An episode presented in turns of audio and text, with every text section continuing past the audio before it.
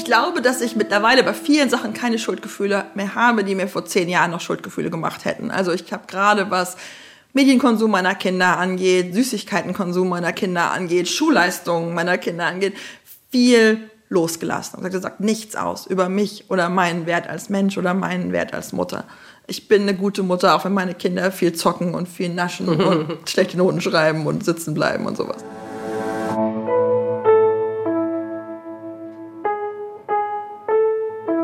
Eltern ohne Filter. Ein Podcast von Bayern 2.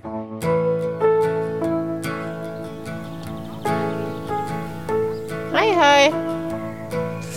Es ist schön, es ist idyllisch mit Pferd. Mikrofon im Garten. Ich komme immer mit dem Mikrofon. Hey ihr Lieben, schön, dass ihr mit dabei seid bei dieser Folge Eltern ohne Filter. Dann laden wir mal aus, oder? Gerade sind meine Kamerafrau Jana und ich angekommen bei unserem Gast diese Woche. Fragen. Wir waren zu dem Zeitpunkt noch ein bisschen, naja, unausgeschlafen. Wir hatten die Nacht in Stuttgart verbracht und waren am Morgen noch mal eineinhalb Stunden weiter in den Westen gepilgert, um so früh wie möglich am Vormittag da zu sein. Weil mit meinem Gast diese Woche, da wollte ich möglichst viel ungestörte Zeit zum Reden haben. In den drei Jahren, in denen ich diesen Podcast hier und unseren Eltern ohne Filter Instagram-Account mache, da habe ich sie schon einige Male getroffen. Wir haben immer wieder auch mal gemailt und telefoniert, Themen gemeinsam umgesetzt. Und noch bevor ich sie kannte, kannte ich ihre Bücher und Artikel. Fast so lange wie ich Mutter bin, also gut elf Jahre. Sie hat mir oft Orientierung gegeben und Denkanstöße fürs Elternleben. Und schon seit einiger Zeit habe ich das Bedürfnis, sie etwas zu fragen. Ich will mit ihr darüber reden, warum ich immer noch so oft das Gefühl habe, etwas falsch zu machen als Mutter es nicht richtig machen zu können, obwohl ich doch theoretisch so viel weiß, zum Beispiel über bindungsorientierte Erziehung. Kurz gesagt, ich wollte wissen, hast du ein Geheimrezept? Und kriegst du es dann mit dem auch immer hin?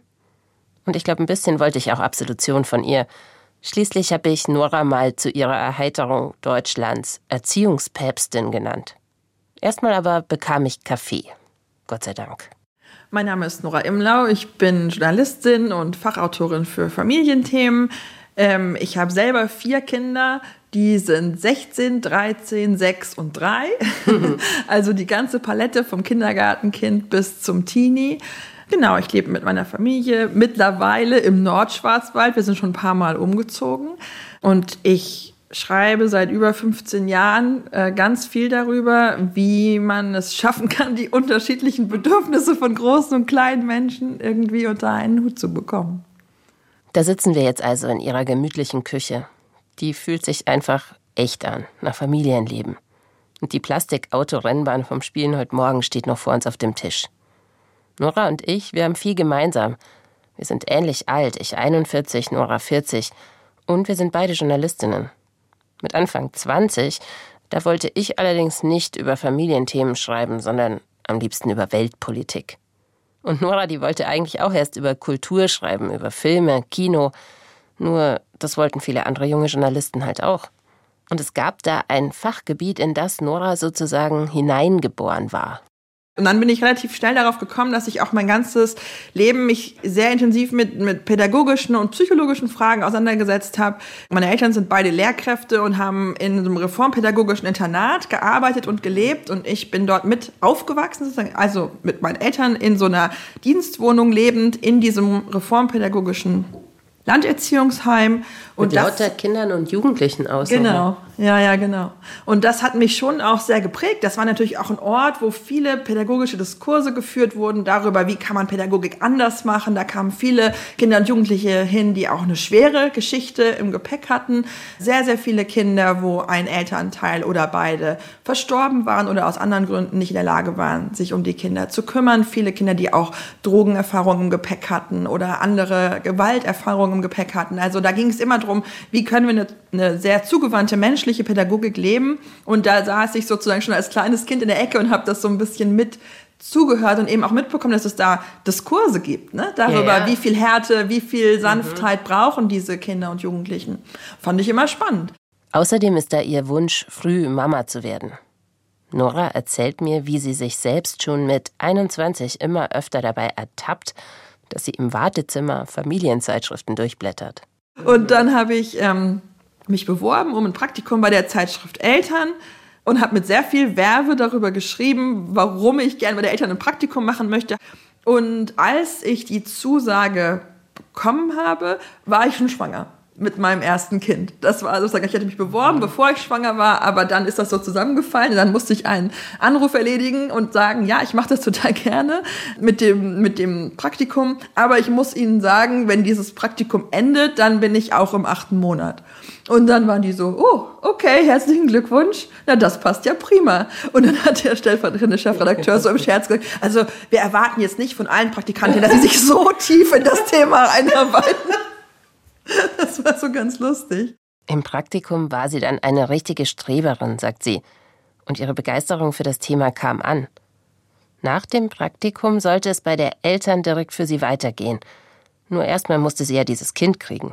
Sollte aber doch kein Problem sein, dachte Nora. Und die Kolleginnen bei der Eltern, die schmunzelten dann erstmal. Aber mein erstes Kind war ein Kind, mit dem man durchaus parallel arbeiten konnte. Also die hat wenig geweint, die hat verhältnismäßig viel geschlafen, die hat schon viel Nähe gebraucht. Ich hatte die nahezu ausschließlich im Tragetuch, aber ich konnte mit der im Tragetuch am Schreibtisch sitzen und die konnte vier Stunden schlafen und ich habe wow. in der Zeit vier Stunden geschrieben. So, also das war halt Luxus und nicht selbstverständlich, aber hat mir dann ermöglicht, in der Redaktion anzurufen und zu sagen, ich bin dann mal wieder so weit und hatte dann halt natürlich ganz, ganz viele Themenideen, die ganz unmittelbar aus meinem Leben und aus meinem Alltag als junge Mutter entsprungen sind.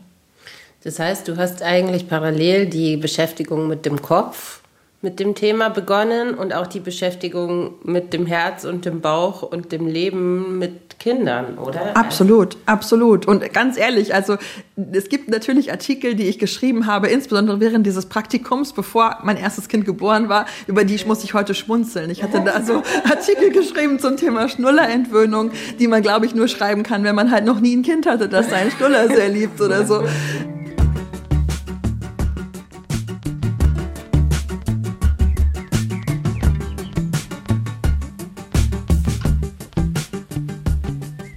Wie ging es dir da mit dem Elternselbstbewusstsein? War das ja. sofort da? So, ich kann das, ich spüre das, ich spüre mich in der Rolle?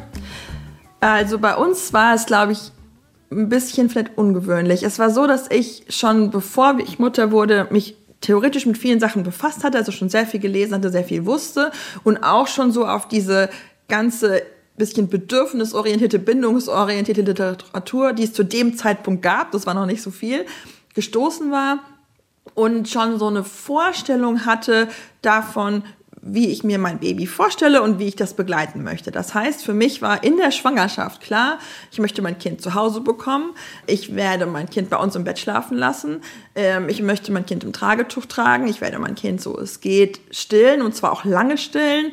Mein Kind wird selbstbestimmt essen lernen, dann wenn es dafür bereit ist. Also da gab es schon ganz, ganz viele Ideen, die ich einfach schon so mitgenommen hatte aus so einer bisschen naturalistisch angehauchten, bindungsorientierten Szene, wie das eben 2006 2007 so war.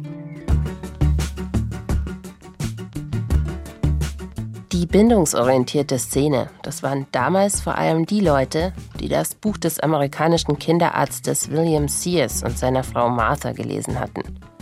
Die Bibel des sogenannten Attachment Parentings, das Attachment Parenting Book. Das ist 2001 erschienen. Ich verlinke euch das Buch mal in den Show Notes. Aber die Ideen und Theorien da drin, die sind schon seit den 1980er Jahren immer bekannter geworden. Und schon seit den 1960er und 70er Jahren hatten sich manche Pädagoginnen darüber Gedanken gemacht, dass Kinder bei indigenen Völkern ja so ganz anders aufwachsen als in westlichen Gesellschaften. Naturnäher, mit mehr Körperkontakt, im Tragetuch. Stichwort artgerecht. Und die Schlussfolgerung war, dass es viel besser für Menschenbabys weil die ja eigentlich immer noch Steinzeitbabys sind.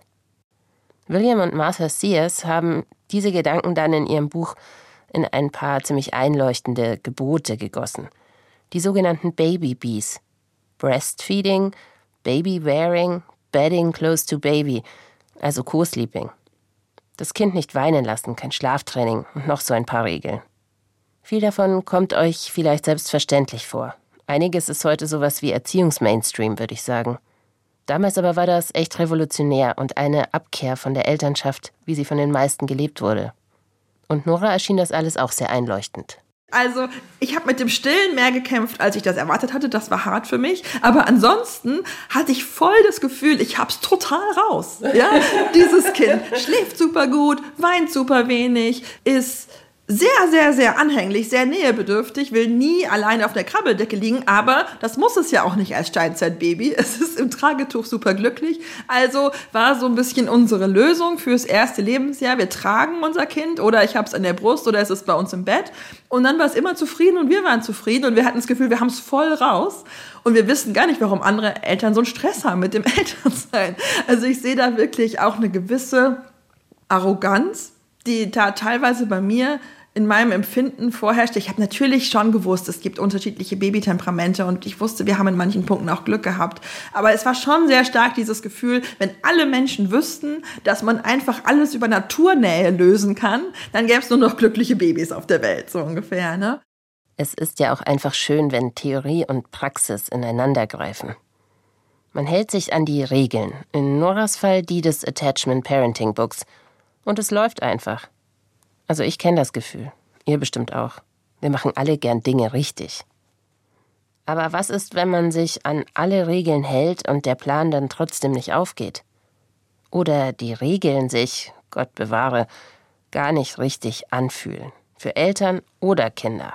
Und das auch nicht zu bewerten, dass es unterschiedlich ist, das ist mir mhm. lang schwer gefallen. Also ich glaube jetzt, dass eine Frau, die sich damit nicht wohlfühlt, das Kind dauernd am Busen hängen zu haben, besser fährt, nach diesem Gefühl zu handeln. Mhm. Ja. Als sozusagen das Kind irgendwie glücklich zu machen, was ja dann auch nur so fragwürdig ist, ob das Kind dann glücklich ist. Mhm. Aber ja, mir ging es im ersten Jahr mit dem ersten Kind ähnlich. Ich glaube, dass das zweite Kind bei vielen ja schon auch so ein Korrektiv ist. Ja, also ich hatte wirklich das Gefühl, das erste Kind war für mich wieder lebendiger Beweis, dass die Attachment Parenting Bewegung, wie sie damals genannt wurde, recht hat. Da bin ich mittlerweile sehr, sehr viel offener geworden dafür, dass es eben nicht diesen einen Entwurf gibt von Mutterschaft und dass es ganz, ganz wichtig ist, dass Eltern ihren individuellen Weg finden, ne, mit ihren Kindern klarzukommen und dass kindliche Bedürfnisse und elterliche Bedürfnisse gleichrangig sind und dass man da wirklich schauen muss, okay, wie kann das Kind bekommen, was es braucht, ohne dass die Eltern sich aufgeben müssen. Und als wir unser zweites Kind bekommen haben, da war unser erstes Kind anderthalb, ähm, da habe ich eben gedacht, ich weiß ja, wie es läuft, ich mache das einfach wieder gleich. Ne? Attachment Parenting Book lag sozusagen schon bereit.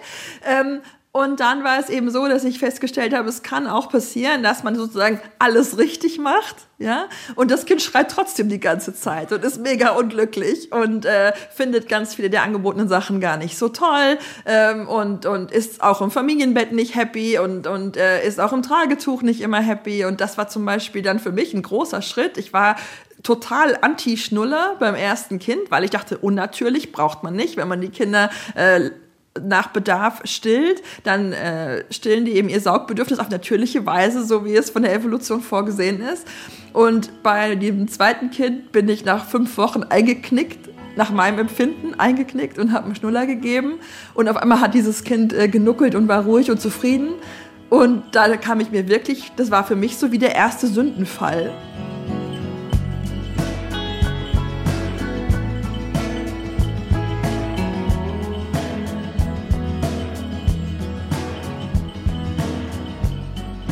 Puh. Ich bin mittlerweile bei meinem zweiten Kaffee. Nora trinkt Tee. Und ich merke, wie viel in meiner Frage nach dem Geheimrezept steckt. Nach immer gültigen Regeln für Elternschaft. Und wie groß mein Wunsch immer noch ist, es richtig zu machen. Irgendwie hatte ich auch so ein bisschen die Erwartung, dass gerade Nora es doch wissen muss. Kannst du dich erinnern, gerade vielleicht in der ersten Zeit mit deinem zweiten Kind, dass du mal so diesen Gedankengang hattest, okay, jetzt bin ich wieder am Nullpunkt, eigentlich weiß ich gar nichts oder ja. dich unzulänglich gefühlt hast? Total. Ja, also total oft, ehrlich gesagt. Also allein schon in den allerersten Tagen nach der Geburt war es eben so, ich war eben der Überzeugung aus der Erfahrung mit meinem ersten Kind, dass Neugeborene eigentlich gut schlafen, sofern man halt die richtigen Schlafbedingungen schafft. Also wenn man denen eben Nähe gibt und Geborgenheit und die mit ins Familienbett nimmt, dann schlafen die. Und so war das bei meinem ersten Kind, bei meinem zweiten Kind halt gar nicht. Und ich bin da wirklich nächtelang über unseren Flur gelaufen und habe sozusagen auf meine ähm, auf meine Brust geguckt, wo sozusagen äh, vor meiner Brust im Tragetuch dieses hochrote, brüllende Gesichtchen zu mir aufschaute und sehr anklagend in meinen Augen sozusagen sich beschwerte, was das hier alles für ein Mist ist. Ähm, und ich habe einfach nur gedacht, das kann doch nicht wahr sein. Mein Kind hat immer geschlafen. Ich habe dem Nähe gegeben, ich habe dem Geborgenheit gegeben. Was fehlt denn jetzt noch? Ja, ähm, das fand ich ganz schwierig. Und es gab immer wieder Situationen, auch was dann so die Autonomiephase anging, bei meinem ersten Kind hatte ich das Gefühl, dieses, man muss einfach in Ruhe und Freundlichkeit alles erklären und man muss dem Kind entgegenkommen und man stellt irgendwie Wahlmöglichkeiten dar und dann kommt man eigentlich mit wenig Konflikten dadurch. Das hat voll gut funktioniert. Beim zweiten Kind exakt gar nicht. Und wir hatten halt regelmäßig diese Situation, wo dann, ne, Kind wirft sich auf den Boden, schreit, tobt, weint, ist überhaupt nicht mehr zu erreichen und alle sanften Impulse, die dann an die Kooperationsfähigkeit des Kindes appellieren sollen, verpuffen im Nichts. Ähm, und da gab es ganz viele Momente, wo ich dachte, ich war mal so eine gute Mutter. Und, und jetzt bin ich es irgendwie nicht mehr. Ähm, das war hart. I hear the sound, it's going my brain. I hear talk of people.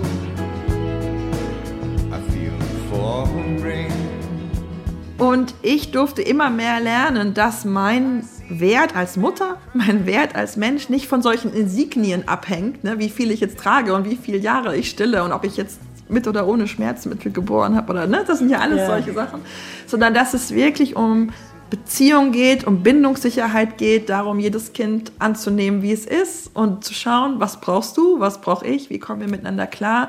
Und ich habe da über die Jahre, auch über den Austausch mit unzähligen Eltern, über meine Arbeit, einen ganz, ganz, ganz weiten Horizont bekommen. Und mittlerweile ist es wirklich so, dass ich dir mit absolut tiefer Überzeugung sagen kann, ich habe Freundinnen, die haben ihre Kinder per Wunschkaiserschnitt bekommen und ich finde das großartig und ich kann ihre Entscheidung zu 100% nachvollziehen und unterstütze sie total. Ich habe Freundinnen, die haben ihre Kinder von Geburt an nicht gestillt, weil sie wussten, das ist nichts für mich und ich kann es total verstehen und finde es absolut und hundertprozentig richtig, dass sie es so mhm. gemacht haben. Ne? Ich kenne Eltern, die bewusst von, von Anfang an gesagt haben, tragen ist nicht unsers. Wir kuscheln mit unserem Kind ganz viel, aber ohne Tuch drumherum und ich finde das super, wenn man das für sich so genau weiß und so genau spürt. Und ich bin von diesen Baby-Bee und diesen Bausteinen bindungsorientierter Elternschaft völlig weg und bin mittlerweile wirklich der Ansicht, dass diese Vorstellung, man kann sozusagen gute Elternschaft an bestimmten sozusagen Produkten ablesen, die man nutzt und an bestimmten Verhaltensweisen ablesen, die in irgendeiner Liste stehen,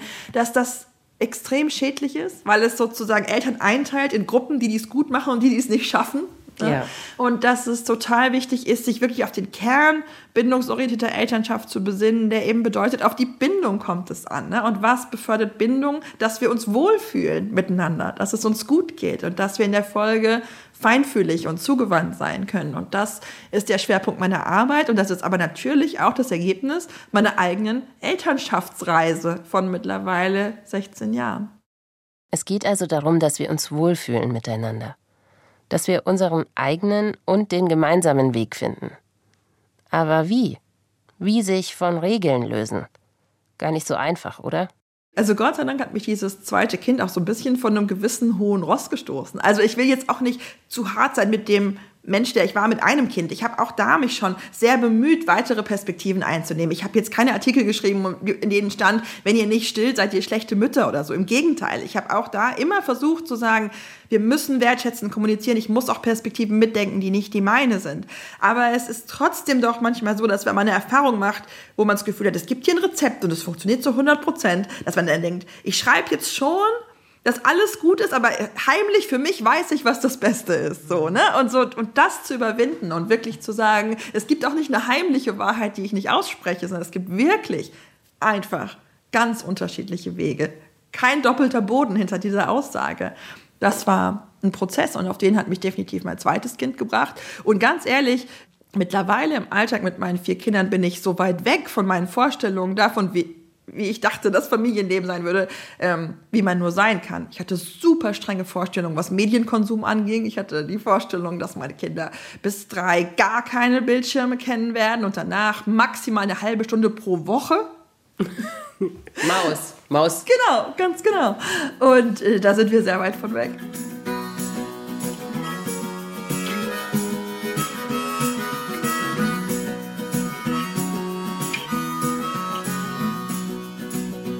Vormittagssonne scheint durchs Fenster auf Nora und mich. Und mir wird klar, wie warm es sich anfühlt, sich so gemeinsam mit uns selbst als Eltern, als Mütter auseinanderzusetzen. Sich anzuschauen, welche Erwartungen man hatte und wo man sie loslassen musste. Ich habe sehr stark gedacht, man muss einfach nur ganz viel Liebe und ganz viel Fürsorge über diesen Kindern ausschütten und dann werden die von selber auch immer ganz liebevoll und kooperativ. Ich habe wenig vorhergesehen, wie viel Reibung, wie viel Konflikt, wie viel Widerstand in Kindern stecken kann und wie diese ganze Sanftheit, die man versucht ins Familienleben zu bringen, manchmal auch ins Nix läuft, weil die Kinder nach einer klaren Grenzziehung verlangen. Ich habe nicht erwartet, dass Kinder, die man versucht mit so viel Liebe groß zu kriegen, so viel Geschwisterstreit anzetteln und da teilweise so körperlich werden und so gewaltvoll werden und gemein. Ja, ich habe schon so ein bisschen dieser Illusion angehangen, dass wenn man Kinder nur nett und sanft genug begleitet, dass sie dann selber so ein bisschen engelsgleiche Wesen werden, die halt auch voller Sanftheit durch die Welt gehen. Und meine Kinder sind alle vier sehr charakterstarke Persönlichkeiten die richtig auch in die Vollen gehen können, wenn die ihre Wünsche und Bedürfnisse durchsetzen wollen. Und es ist auch manchmal unschön. Also wir werden auch Türen ins Gesicht geknallt und Schimpfworte an den Kopf geworfen. Und dann zu sagen, wie gehe ich damit um? Und da ist eben auch nicht immer die beste Antwort, einfach alles selig lächelnd wegzuatmen, sondern ne, eine starke Aussage braucht eine starke Reaktion und eine starke Antwort. Das sind alles Dinge, die ich lernen durfte. So your mouth tastes like sunshine, baby,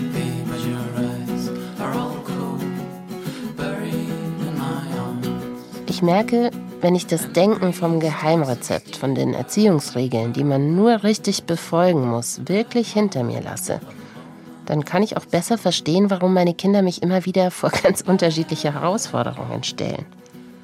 Ich glaube, ich kann dann auch meine negativen Gefühle besser zulassen und mehr Verständnis für mich aufbringen, wenn ich manchmal wütend reagiere oder ungeduldig.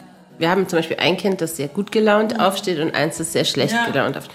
Und das schlecht gelaunte Kind auszuhalten ja. morgens ist für mich total schwierig, weil ja. meine Laune geht sofort. Uh. Also ich, ne, ich habe mehrere Morgenmuffelkinder. Ich habe Kinder, die Riesendramen machen können um Hausaufgaben und sich dann unterm Tisch verstecken und sich dann weigern.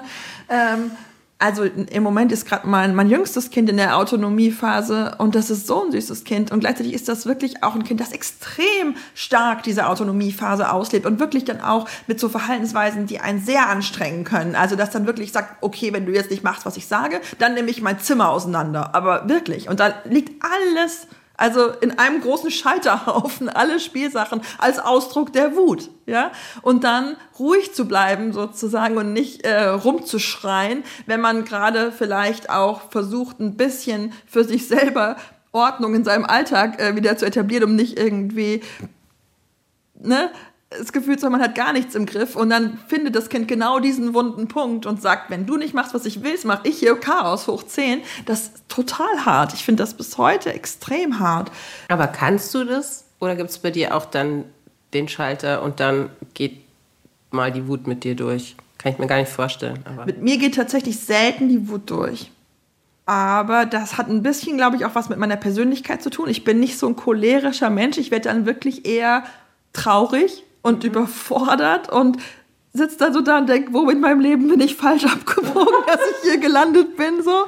Also ich habe echt nicht so eine stark aggressive Seite. Das heißt trotzdem nicht, dass ich nicht auch manchmal sage, jetzt ist aber Schluss oder hör jetzt auf damit, ich finde es blöd. Aber ich bin süß. Echt, ja, ja. Aber ich bin nicht so eine Brüllerin. Aber ich auch schon. echt nie gewesen. Das hat jetzt nichts mit äh, Vorbildhaftigkeit oder so zu tun. Das hat einfach auch was mit Persönlichkeitsstrukturen zu tun. Ja. Aber was definitiv so ist, ist, dass ich für mich ähm, lernen durfte, musste, wie auch immer, eher musste als Überlebensstrategie, dass ich in solchen Momenten des großen Stresses irgendwelche Regulationsstrategien für mich brauche. Denn auch wenn ich sozusagen dann nicht meine Kinder wie wild anschreie oder so, geht es mir trotzdem einfach schlecht in so einem Moment. Ne? Also meine Stimmung, meine Kraftreserven gehen schlagartig auf Null, weil ich mich dann so schlecht behandelt fühle. Und da dann zu gucken, okay, mein Kind will mich jetzt gerade nicht äh, bewusst ärgern. Mein Kind ist drei und lebt seine Autonomiephase aus, aber ich muss mir selber jetzt irgendwie was Gutes tun, damit ich hier einigermaßen stabil durchkomme.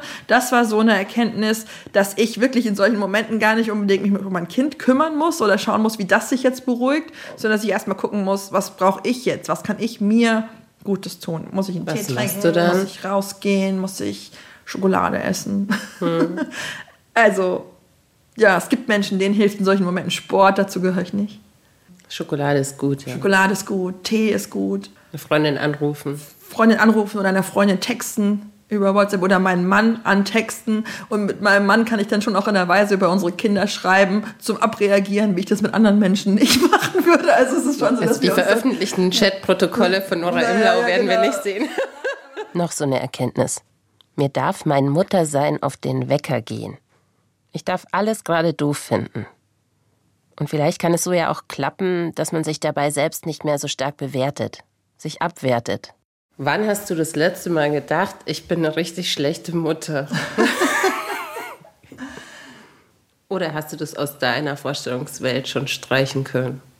Nee, nicht komplett. Ich glaube, dass ich mittlerweile bei vielen Sachen keine Schuldgefühle mehr habe, die mir vor zehn Jahren noch Schuldgefühle gemacht hätten. Also ich habe gerade was Medienkonsum meiner Kinder angeht, Süßigkeitenkonsum meiner Kinder angeht, Schulleistungen meiner Kinder angeht, viel losgelassen. Ich habe gesagt, nichts aus über mich oder meinen Wert als Mensch oder meinen Wert als Mutter.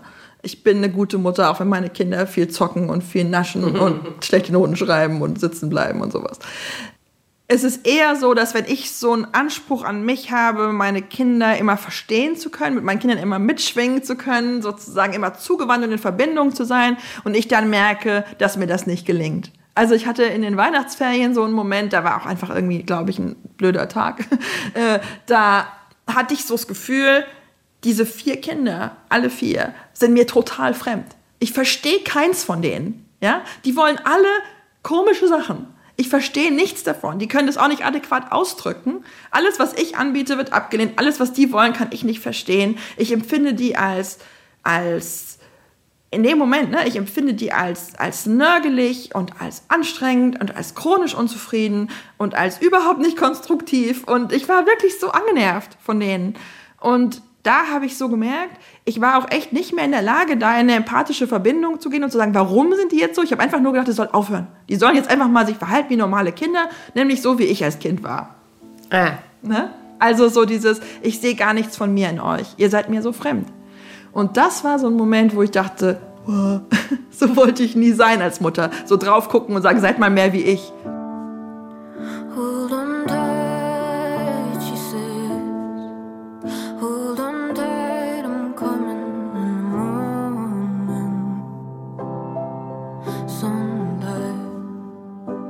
Ich verstehe das total, diesen Wunsch.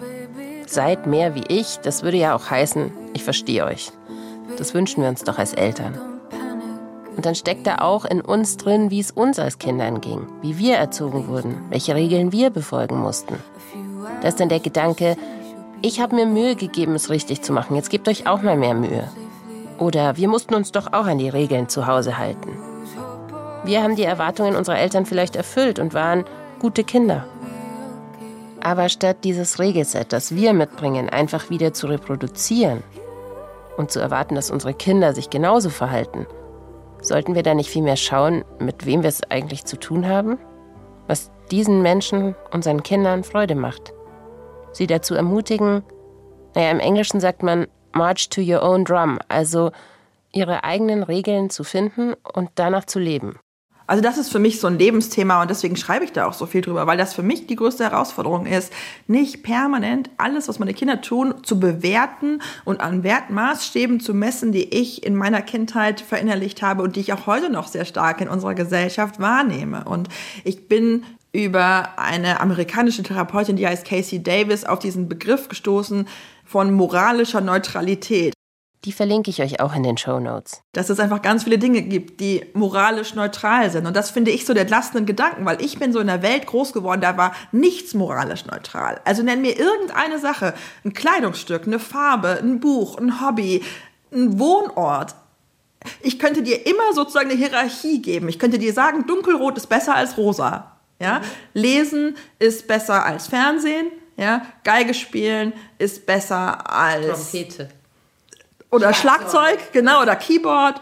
Ähm, also so viele Zuschreibungen. Es ist besser, in einem Haus mit Garten zu wohnen, als in der Platte. Es ist, ja, also alle möglichen, alle In einem möglichen. Eigenheim statt Ja. in einer Mietwohnung. in einem Haus mit Treppe, hat Michelle Obama gesagt, war immer ihr Ziel. Ja. Sie wollte in einem Haus mit Treppe. Ne? Und dann könnte ich dir jedes Lebensmittel ranken und sagen, Roggenbrot ist besser als ein Croissant und das ist besser als das. Und auch irgendwie in so einer sehr stumpfen Art und Weise einfach alles bewerten und jedes Hobby, jede Leidenschaft, selbst was ich in meiner privatesten Zeit tue, für mich zur Regeneration, unterliegt so einer Werteskala, dass ich dann manchmal das Gefühl habe, jetzt habe ich ein Buch gelesen, jetzt habe ich meine Zeit gut verbracht, jetzt habe ich auf Instagram gescrollt, jetzt habe ich es schlecht gemacht. So, ne? Und für mich war das ein wichtiger Punkt zu sagen, Werte spielen eine ganz große Rolle in meinem Leben und ich plädiere überhaupt nicht dafür, keine Werte zu haben. Aber Werte sind auch nur dann wirklich hilfreich, wenn das so ein paar Grundfesten sind, auf die ich mich verlassen kann. Und wenn ich nicht jedes Detail in meinem Leben auch noch moralisch auflade, weil dann ist das irgendwann so ein Brei und es hinterlässt dann so das Gefühl, ich bin eh schlecht und ich kann eh nicht alles schaffen. Und gerade was unsere Kinder angeht, haben wir ja oft sehr starke Glaubenssätze verinnerlicht, die einerseits aus unserer Kindheit stammen, die andererseits uns auch permanent angetragen werden, was sozusagen gute Kinder ausmacht. Und an den guten Kindern erkennt man ja auch, dass die, Die Eltern einen guten Eltern. Job gemacht haben. Halten sich unsere Kinder an die Regeln, die es in der Gesellschaft gibt? Funktionieren sie? Dann fühlt sich das für uns eben erstmal gut an. Zumindest ist es einfacher im Alltag. Leben unsere Kinder aber nach ihrem Glauben, nehmen ihre Bedürfnisse ernst, marschieren sie wirklich nach ihrem eigenen Takt, stehen für sich und ihren Willen ein, dann kann das uns auch im Alltag wehtun. Sie schreiben dann vielleicht eine schlechte Note, geben Widerworte, werfen sich im Supermarkt auf den Boden. Und wir fühlen uns wie Versager. Aber um was geht's dann? Geht's dann auch um Erziehung oder um unsere eigenen Bedürfnisse? Natürlich fand es Nora auch toll, beim allerersten Elterngespräch in der ersten Klasse ihres ersten Kindes für ihr superschlaues Kind gelobt zu werden. Und ich dachte so, genau so muss das sein. So soll das jetzt bitte für immer weitergehen. Ja, ich möchte einfach überall gelobt werden für dieses tolle Kind, das ich hervorgebracht habe. Und es ging halt nicht so weiter, sondern wir kriegen immer wieder an ganz unterschiedlichen Stellen auch die Rückmeldung, ihre Kinder sind ne, hier nicht schnell genug, da nicht gut genug in Mathe, hier versetzungsgefährdet, da verhaltensauffällig, da anstrengend, da sonst irgendwas hat hier einen Förderbedarf, da muss in Therapie, da ist das, da ist das und so. Und das sind alles ganz großartige Kinder und ich ne, bin total stolz auf die, aber sozusagen nach diesen Elternbewertungskategorien, ne, wir haben vier Kinder, alle haben Abitur, alle spielen ein klassisches Instrument, ja, und gucken in freiwillig Und wir nie machen Fernsehen. Hausmusik. Genau, wir machen, wir haben so hier so ein kleines Hausorchester. Ähm, da sind wir super weit weg von. Ja, keins meiner Kinder spielt ein Musikinstrument. Aber ne, die haben alle ihren Entwicklungsraum, aber es ist schon so, dass ich natürlich geprägt bin von solchen Bildern und von solchen Idealen und dass das eine sehr bewusste Kraftanstrengung ist, die loszulassen. Insbesondere, weil ich selber so ein Kind war, für das meine Eltern relativ unangestrengt viel Lob bekommen haben. Ne? So das brave, intelligente Kind, gut in der Schule, spielt mehrere Instrumente, ist in der Theater AG, engagiert sich in der Kirchengemeinde.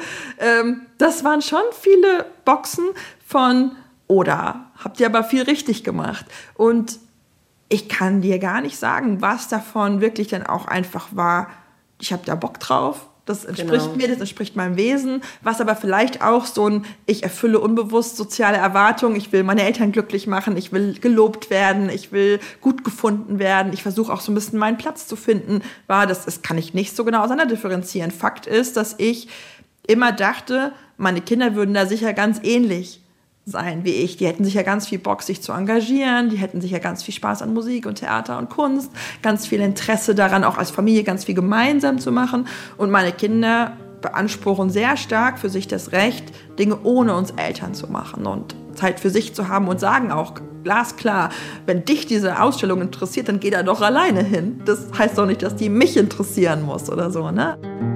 One night to be one night to speed up truth. We had a promise made, four hands and then away. Both under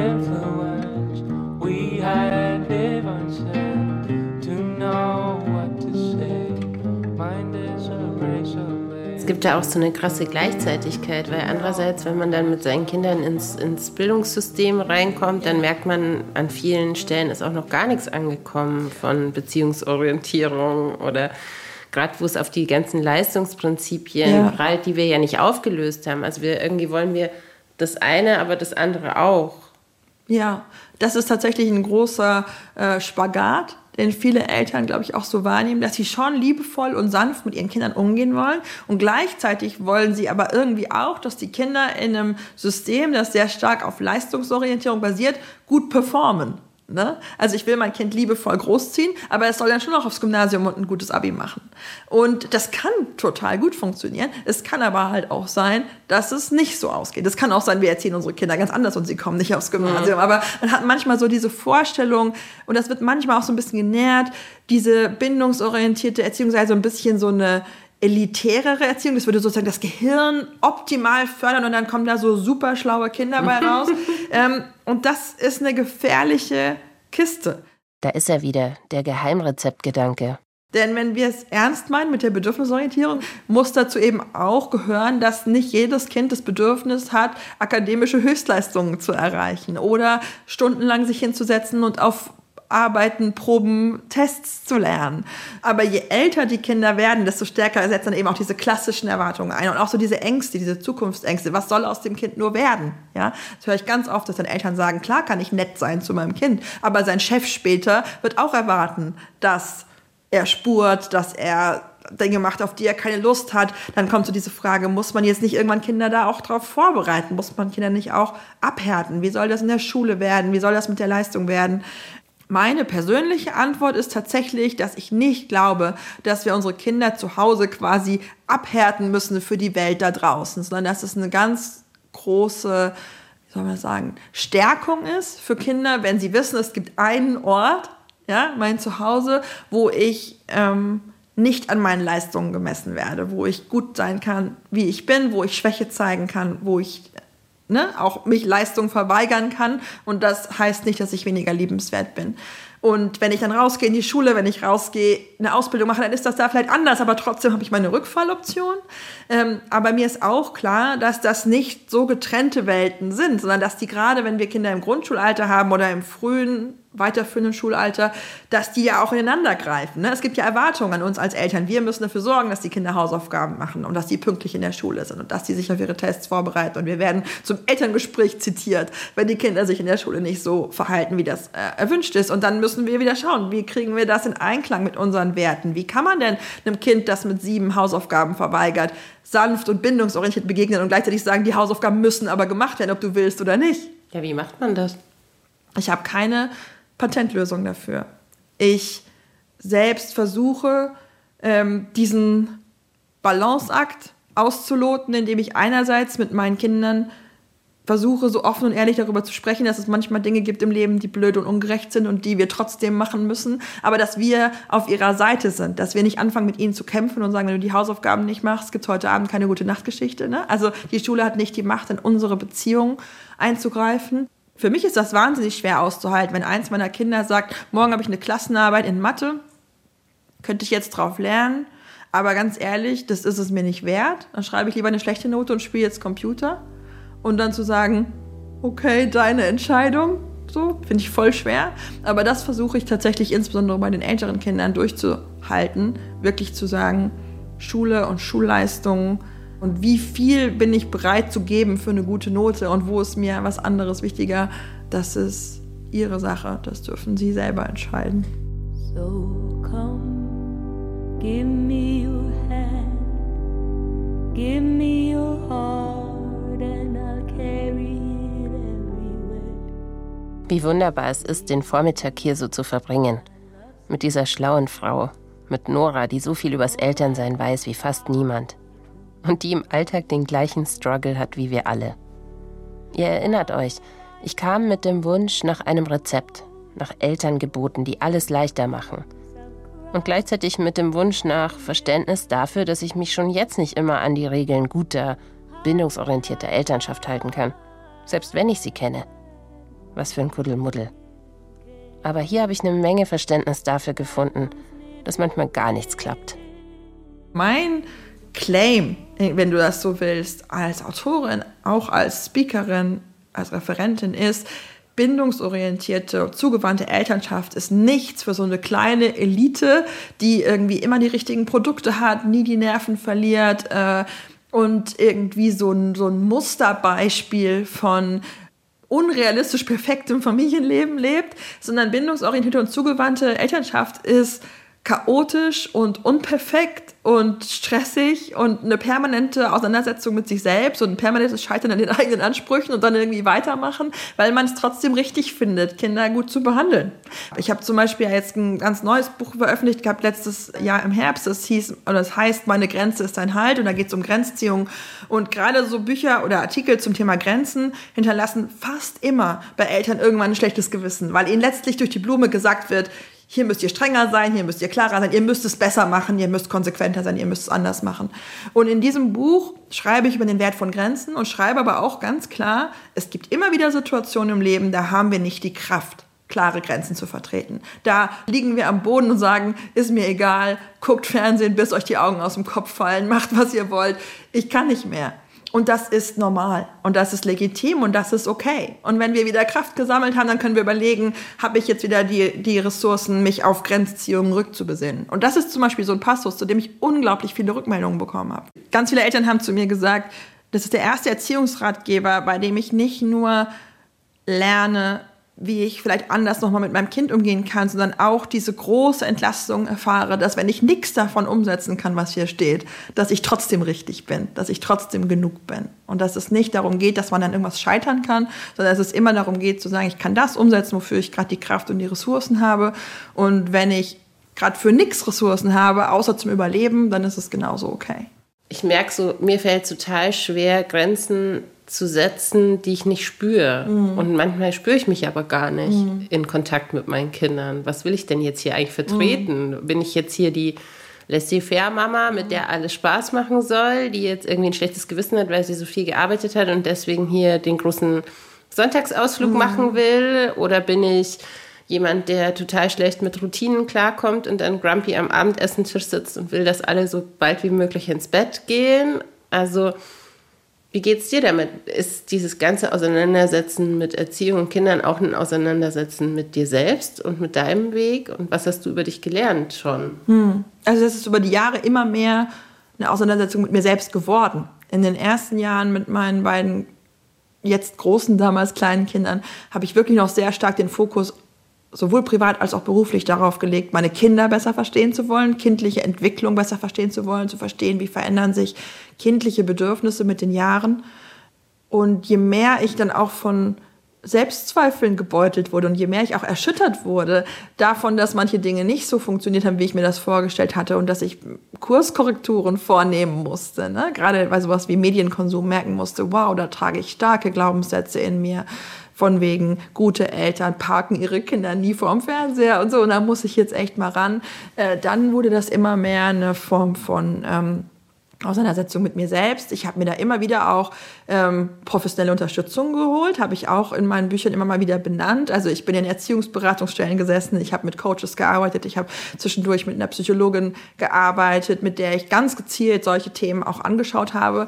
Und das ist ja gerade als eine Person, die dann sozusagen von sehr vielen Menschen sehr starke Erwartungen vermittelt bekommt, im Sinne von, du musst es doch wissen. Ja? Manchmal gar nicht so leicht, sich den Raum zu nehmen und zu sagen, also ich brauche auch ein, Space, wo ich hinkommen kann und gar nichts weiß und völlig verunsichert bin und sehr, sehr ähm, verletzlich mich fühle in meiner Mutterschaft. Und ich möchte hier irgendwo explorieren, wo das herkommt und wie ich da sanft und gut mit mir umgehen kann. Und ähm, ich habe gerade, als ich meinen Familienkompass geschrieben habe, extrem stark nochmal gemerkt, dass es wenn wir uns ein gutes Familienleben wünschen, ganz stark darum geht, sozusagen die Basis zu stärken. Und die Basis einer Familie sind die Eltern nicht die Kinder. Und wenn da ein Fundament da ist, dann entlastet das einfach auch so. Ganz viele Erwachsene, mit denen ich gesprochen habe, haben gesagt, wenn ich mich an meine eigene Kindheit erinnere, dann ist es für mich gar nicht so wichtig, wie die Medienregeln oder die Essensregeln oder sonst was Regeln waren. Aber was für mich schlimm war, war, dass ich das Gefühl hatte, ich muss permanent Verantwortung für meine Mama übernehmen, weil der Papa hat sie so schlecht behandelt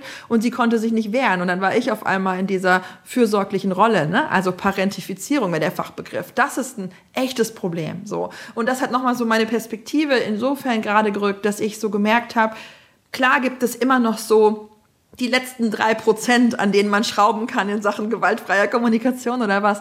Aber worauf es wirklich ankommt, ist, dass Kinder spüren, ich bin hier zu Hause sicher, an einem emotional sicheren Ort. Und die Erwachsenen, die hier wohnen und für mich zuständig sind, die können sich auch gut um mich selbst, um sich selbst kümmern, dass ich das nicht tun muss. Ich darf das Kind sein und ich darf auch mich mal daneben benehmen und meine Eltern können das ab. Die stehen mit beiden Beinen auf dem Boden und die können mich aushalten in allem, was ich bin. Und ich muss nicht sie stützen und stärken und glücklich machen. Und ich weiß, dass auch das nicht für jede Familie jederzeit zu erreichen ist. Es gibt Menschen, die haben äh, psychische oder körperliche Erkrankungen, die das verhindern. Wir können uns auch nicht einfach vornehmen, keine Ehestreits zu haben oder uns nicht zu trennen oder sowas. Ähm, und auch da muss man immer schauen. Es geht nur das, was geht. Aber grundsätzlich können wir schon sagen, dass alles, was wir in uns selbst investieren, in unser eigenes Wohlbefinden, in das Verstehen unserer eigenen Bedürfnisse, dass das nicht nur uns selbst, sondern auch unseren Kindern zugutekommt. Während wenn wir uns nur auf die Bedürfnisse der Kinder fokussieren, es halt sehr schnell passieren kann, dass wir als Eltern und insbesondere als Mütter ausbrennen. Und das ist für niemanden gut. So please tell me, please tell me why I'm still running. Ich sag's euch, wie es ist. Als Nora und ich uns zum Abschied umarmt haben, da habe ich sowas wie Absolution gespürt von der Erziehungspäpstin. Okay, Quatsch. Ich nenne es einfach Verständnis und Freundschaft. Aber es war für mich eben wirklich hilfreich, mit ihr darüber zu reden. Dass es okay ist, sich falsch zu fühlen, sich unzulänglich zu fühlen als Eltern. Und dass ich die Theorie nicht eins zu eins in die Praxis des Familienlebens übersetzen kann. Dass es uns allen so geht. Und dass Elternschaft vor allem eine große Auseinandersetzung mit sich selbst ist oder sein kann. Was für ein Geschenk eigentlich. I stop and wonder how this happened after all. Also danke dir für das Ja, Gespräch. vielen Dank, Christine.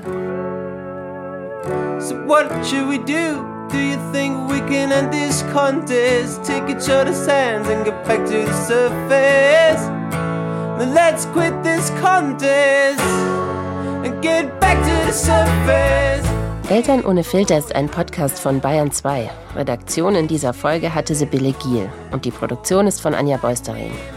Die Musik aus unserem Podcast, die findet ihr auch bei Spotify unter Eltern ohne Filter die Playlist. Und nächstes Mal ist Russland dran. Hey Christina, du, für nächste Woche habe ich mit Christian gesprochen. Der lebt aktuell in den USA, hat aber hier in Europa fünf Kinder. Und zwar als Samenspender. Eine ziemlich facettenreiche Geschichte, die hier gar nicht reinpasst, aber ich habe wieder enorm viel darüber gelernt, was einen Vater eigentlich ausmacht und wie unglaublich prägend auch bei Männern der Wunsch sein kann, irgendwann Kinder zu bekommen.